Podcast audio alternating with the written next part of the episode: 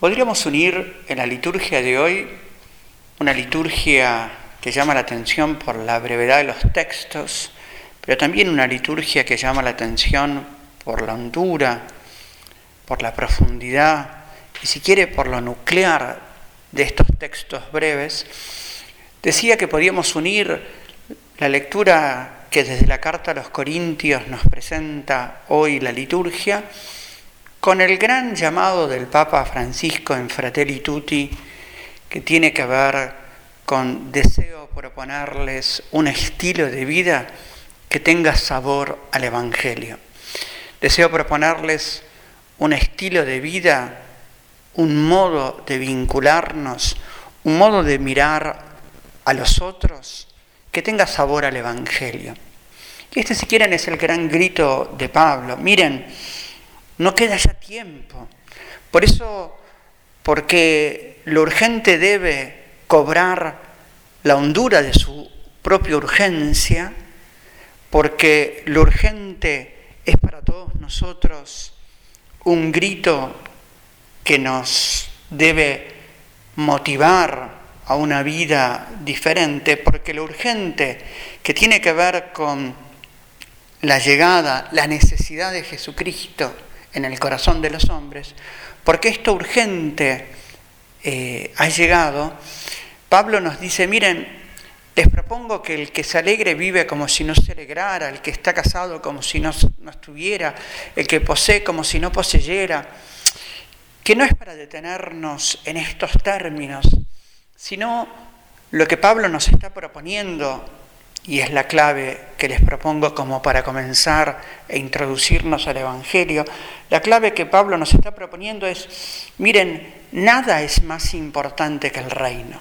nada es más importante que Jesucristo, y por eso la alegría, el poseer, el casarnos, el ser célibes, el ser cura. Nada es más importante que el reino, nada es más importante que Jesús. Y así podemos introducirnos con esta certeza que Pablo proclama, podríamos introducirnos entonces al Evangelio de Marcos. Llamativamente, este Evangelio sumamente condensado tiene una riqueza y una fuerza de proclamación que si nos distraemos pocos segundos, estamos como frente a la posibilidad de perdernos lo que se nos propone. Dice el Evangelio de Marcos que después que Juan fue arrestado, Jesús como que vuelve a su lugar de origen, a la Galilea, vuelve a la Galilea y allí proclamaba el Evangelio de Dios. Qué fuerte esto de proclamar el Evangelio de Dios. Jesucristo que anuncia la buena noticia, Jesucristo que se dedica, si quieren, desde su primer momento a anunciar al pueblo que busca a Dios, a este pueblo judío al cual Juan le había anunciado un bautismo de penitencia, este Jesús que proclama el Evangelio, que destaca en última en esta proclamación cuál es el contenido más profundo de la vida de Jesús. Los términos son demasiado importantes para pasarlos rápidamente de lado y por eso fíjense si nos detenemos en este, en este versículo, ¿no? El tiempo se ha cumplido, el reino de Dios está cerca, conviértanse y crean en la buena nueva, crean en la buena noticia. Podríamos desmenuzar cada uno de estos términos, ¿no? ¿Qué significa el tiempo que se cumplió? ¿Qué significa este, este estar cerca del reino? ¿Qué significa la conversión? ¿Qué significa creer en la buena noticia? Me animo a decir, para simplificar, que lo que Marco nos propone con una hondura condensada tiene que ver con una necesidad de disponer el corazón a un regalo que ya nos ha sido dado. Llamativamente la predicación de Juan el Bautista, como si quieren, invertía los términos. Era primero necesario convertirnos para poder como disfrutar de la gracia de un Dios que regala su vida.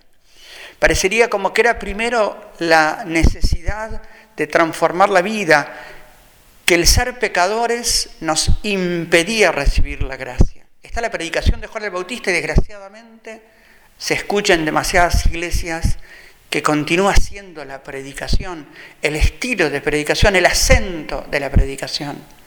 Marcos nos presenta a un Jesús invirtiendo los términos. Miren, es posible convertirse porque el reino está cerca. Es posible convertirse porque yo les proclamo la buena nueva. Es posible convertirse porque Dios está cerca. Es posible convertirse porque Dios tomó la iniciativa. Es posible convertirnos porque Dios nos amó primero. Esto que de manera ejemplar Marcos lo va a traducir después en el llamado a los primeros cuatro discípulos. Este Dios que toma la iniciativa, este Dios que viene a buscarnos.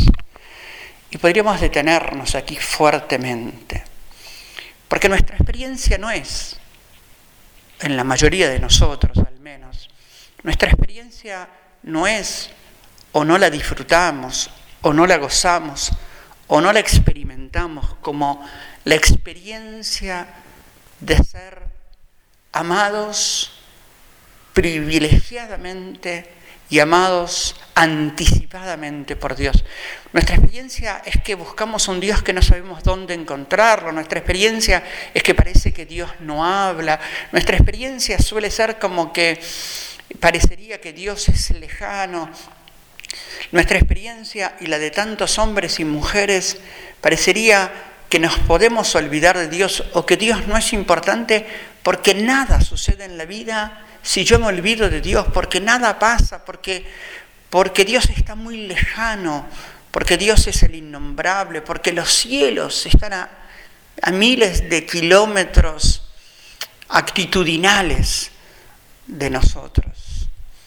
Y lo que Jesucristo viene a proclamar es casualmente lo contrario. Estoy cerca. Estoy cerca, tan cerca que vivo en lo íntimo de tu intimidad, tan cerca que le doy sentido a la vida y a la historia, tan cerca que, que doy sentido a tu propio ser. Esto es lo que Jesucristo nos viene a proclamar. La buena noticia es que crean en mí como Mesías, como hijo de Dios, no como un humanista, no como un iniciador de procesos religiosos, aunque también lo fuera. Crean en mí como el Dios que viene a dar plenitud. Y este es el tiempo que se ha cumplido. El tiempo que se ha cumplido que significa el tiempo de Dios, el tiempo donde viene a dar plenitud.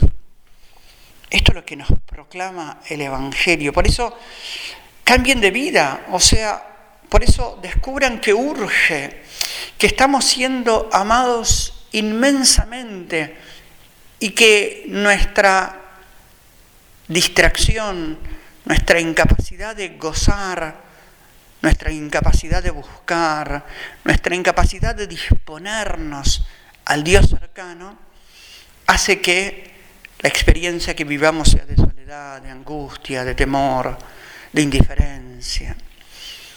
Conviértanse, predispongan el corazón a un Dios que dio el primer paso. Predispongan el corazón y abandonen sus defensas a un Dios que está enamorado de ustedes. Conviértase, crean en el Evangelio, crean en la buena noticia. Marcos va a decir en el versículo primero de su primer capítulo, la buena noticia de Jesucristo, Hijo de Dios, Mesías. Y este es el gran contenido del Evangelio, este es el gran contenido, que crean que crean y que se animen a tener una actitud de vida en clave de Evangelio, como habíamos iniciado en el, en el, como habíamos comenzado el inicio de la prédica, que se animen a vivir una vida que tenga sabor al Evangelio. Y por esto es el Jesús que sale a llamar a los discípulos. Y también aquí me parece interesante que nos detengamos. ¿Por qué Jesús llama? ¿Qué necesidad tiene de discípulos? Es muy distinto al líder que necesita fanáticos seguidores, es muy distinto al que necesita aplausos o el que necesita el marketing de gente que lo siga, seguidores de youtubers para ser famosos. el Señor sale a buscar compañeros de pasión. Y esto me parece fundamental. El Señor sale a buscar compañeros de pasión. Pasión por el Padre, pasión por los hombres, pasión hasta dar la vida. Y esto es que es tan fuerte. Este Señor que nos propone vivir hasta el extremo, en lo ordinario y cotidiano, porque este Señor los encontró en lo que Andrés y Santiago, en lo que Andrés y Simón, perdón, Santiago y Juan hacían a diario, pescaban, eran pescadores de hombres. Lo que hizo el Señor es cambiarles la mirada y ayudarlos a transformar lo ordinario en anuncio, en evangelio. Los haré pescadores de hombres. El Señor que nos dice, miren, yo, salgo al encuentro tuyo en tu vida ordinaria, cotidiana, donde vos estás, estás pescando, yo voy a tu pesca. Estás trabajando, yo voy a tu trabajo. Estás familiando, yo voy a tu familia. Estás orando, voy a tu oración. Este Señor que sale al encuentro donde nosotros estamos para ayudarnos a cambiar de mirada, para que no solamente seamos pescadores, sino seamos pescadores de hombres, para que no solamente trabajemos, sino que construyamos un mundo justo. No solamente familiemos, sino que seamos capaces de crear vínculos de plenitud y vínculos que nos humanicen profundamente. El Señor que sale a llamar testigos, compañeros de pasión. Por eso el cristianismo no es entendible sin un corazón apasionado. Quizás por eso hemos transformado el Evangelio en una religión. Es mucho más fácil una religión que cumple ritos y que no invita a nada más.